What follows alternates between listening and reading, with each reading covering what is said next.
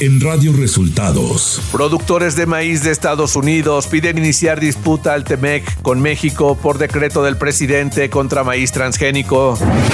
La elección de los cuatro consejeros del INE podría ser por tómbola. Aprueban en comisión de diputados reforma que cuadruplica la multa por insultar al presidente de la República. Esto y más en las noticias de hoy. Este es un resumen de noticias de Radio Resultados. Bienvenidos al resumen de noticias de Radio Resultados. Hoy es 15 de febrero y ya estamos listos para informarle Valeria Torices y Luis Ángel Marín. Quédese con nosotros, aquí están las noticias. La mañanera. Este miércoles, el presidente Andrés Manuel López Obrador afirmó que con Estados Unidos no hay ruptura por la prohibición que lanzó su gobierno para la importación de maíz transgénico para consumo humano. No hay eh, ruptura, es este fijar nada más con claridad el que no se admite el transgénico para el alimento humano.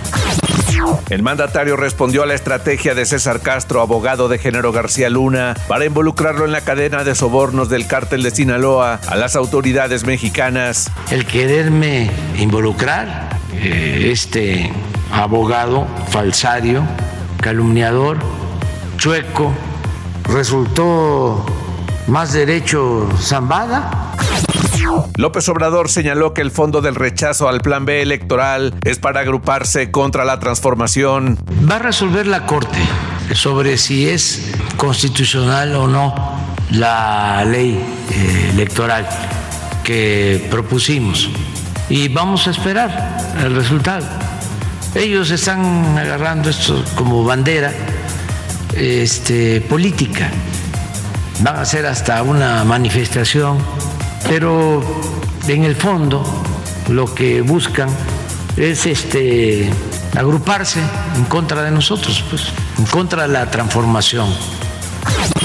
Tras calificar como un riesgo latente el consumo de drogas sintéticas en México, el presidente López Obrador anunció que ordenará a las autoridades de salud empezar a medir las muertes por sobredosis. Cada vez que haya una eh, reunión de salud de los martes, vamos a estar informando sobre causas de fallecimientos, de muertes por sobredosis y en comparativos. Radio Resultados Nacional. La Cámara de Diputados aprobó con 473 votos a favor y una abstención la nueva convocatoria para el relevo de cuatro consejeros del INE, cuya elección final se daría por insaculación en el Pleno el, el día 31 de marzo, método al que Morena dará prioridad por encima del acuerdo. El presidente de la Junta de Coordinación Política, el morenista Ignacio Mier, dijo que se opuso a una propuesta de la oposición para nombrar a los finalistas mediante un acuerdo político.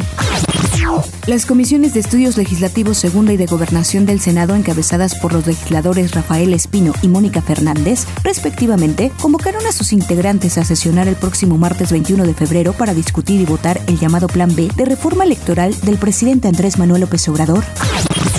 Con la mayoría de votos de Morena y del Partido del Trabajo, la Comisión de Gobernación y Población de la Cámara de Diputados aprobó este martes un dictamen que cuadruplica las multas por injuriar al presidente de la República con sanciones que aumentan de 100 hasta los 4.100 pesos. El rector de la Universidad Nacional Autónoma de México, Enrique Graue, informó que este martes, a través de un representante, la ministra Yasmina Esquivel entregó al Comité de Ética de la UNAM sus argumentos ante el supuesto plagio de su tesis de licenciatura. Un avión cargado con 100 toneladas de ayuda humanitaria salió la noche de este martes del Aeropuerto Internacional Felipe Ángeles con destino al aeropuerto de Adana en la República de Turquía. Esta ayuda humanitaria es la respuesta de solidaridad que las y los mexicanos hicieron a la convocatoria que realizaron el Gobierno de México y la Embajada de Turquía en nuestro país. Debido a reportes por ineficacia terapéutica, la Comisión Federal para la Protección contra Riesgos Sanitarios, COFEPRIS, ordenó ayer a profesionales de la salud no suministrar ni recetar inmunosupresor Octralin de la sustancia Tracolimos y solicitó a las farmacias inmovilizar el producto a fin de que no sea vendido. Este fármaco de laboratorios RAM es suministrado a pacientes con trasplantes de hígado, riñón y o corazón para prevenir el rechazo del órgano. Economía. Tras el decreto presidencial anunciado el 13 de febrero que elimina gradualmente el uso e importación de maíz transgénico y glifosato, los productores de maíz de Estados Unidos ven con preocupación esta política y reforzaron su llamado al representante comercial de iniciar una disputa bajo el TEMEC. Por su parte, el secretario de Agricultura de Estados Unidos, Tom Vilsack, dijo que Estados Unidos cree y se adhiere a un sistema de comercio basado en ciencia y en normas y mantiene su compromiso de evitar perturbaciones en el comercio agrícola bilateral y daños económicos a los productores estadounidenses y mexicanos. Aseguró que están revisando cuidadosamente los detalles del nuevo decreto. Clima. El Frente Frío número 33 se desplazará sobre el noroeste y norte de México, asociado con una vaguada polar y con las corrientes en chorro polar y subtropical, producirán lluvias y chubascos en Sonora y Chihuahua, así como lluvias aisladas en la península de Baja California, además de rachas de viento de 90 a 110 kilómetros por hora en el noroeste y norte de México. Asimismo, se prevén condiciones para la caída de nieve o aguanieve, principalmente en zonas serranas de Baja California, Sonora y Chihuahua. Ciudad de México. La jefa de gobierno de la Ciudad de México, Claudia Sheinbaum, al presentar el informe de avances en educación, ciencia, tecnología e innovación, afirmó que en la Ciudad de México se brinda educación de calidad, humanista y científica. En el evento se firmó un convenio de colaboración entre la SECTEI, la Universidad Autónoma de la Ciudad de México, el Instituto Rosario Castellanos, la Universidad de la Salud y el Instituto Politécnico Nacional para el fortalecimiento de la investigación científica y tecnológica en la capital del país. La Cámara de Diputados de la Ciudad de México aprobó este martes una propuesta de iniciativa para otorgar un permiso con goce de sueldo a las personas menstruantes. La iniciativa modifica la Ley Federal de los Trabajadores al Servicio del Estado e incluye, entre las obligaciones de los patrones, otorgar un permiso dos días al mes a mujeres trabajadoras y personas menstruantes diagnosticadas con dismenorrea primaria o secundaria incapacitante. Información de los estados. Senadores de Morena y otras fuerzas políticas demandaron se reconozca a Francisco González Arredondo, ex fiscal anticorrupción de Chihuahua, como preso político y que la Fiscalía General de la República atraiga el caso, toda vez que su detención parece encaminarse a exonerar al exgobernador priista César Duarte, señalaron. Este martes se registró en Zacatecas un asalto carretero a la banda Aires de Jerez, confirmó la Fiscalía del Estado. La organización musical fue objeto de un robo perpetrado por hombres armados fuertemente, quienes detuvieron el paso del vehículo donde viajaban por la carretera estatal 54 en el municipio de Jalpa. El líder nacional de Morena, Mario Delgado, acusó a las autoridades electorales de Coahuila de incurrir en inequidad, pues ordenaron quitar los espectaculares de su precandidato a la gubernatura, Armando Guadiana, y no los del priista Manolo Jiménez, a pesar de que la propaganda era muy similar, dijo Mario Delgado en conferencia de prensa.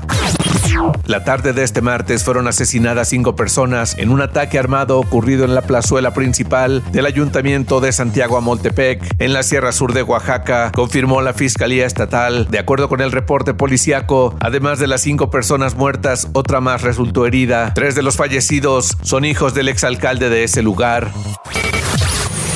Radio Resultados Internacional.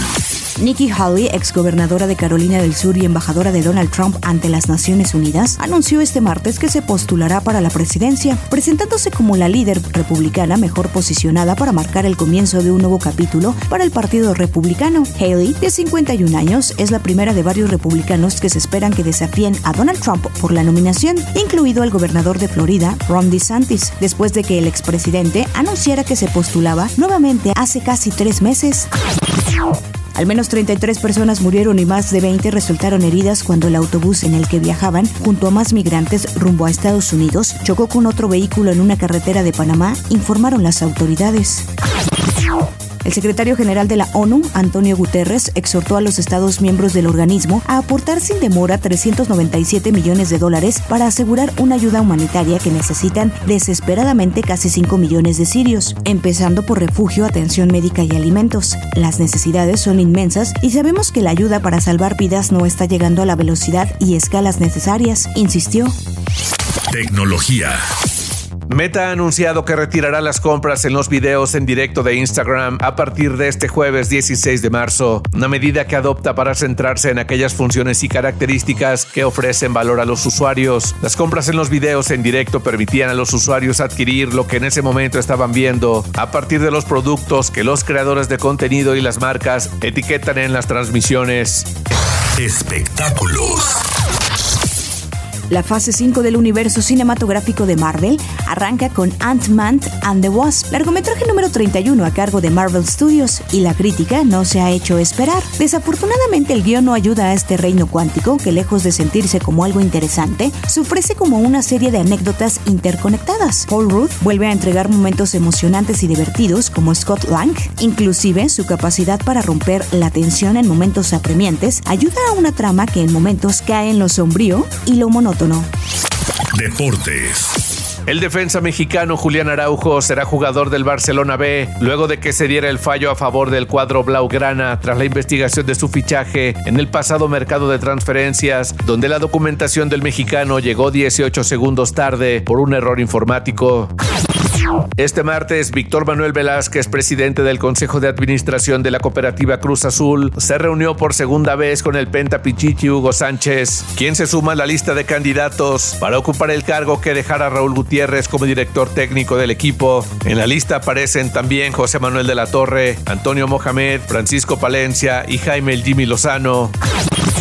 Y hasta aquí las noticias en el resumen de Radio Resultados. Hemos informado para ustedes Valeria Torices y Luis Ángel Marín.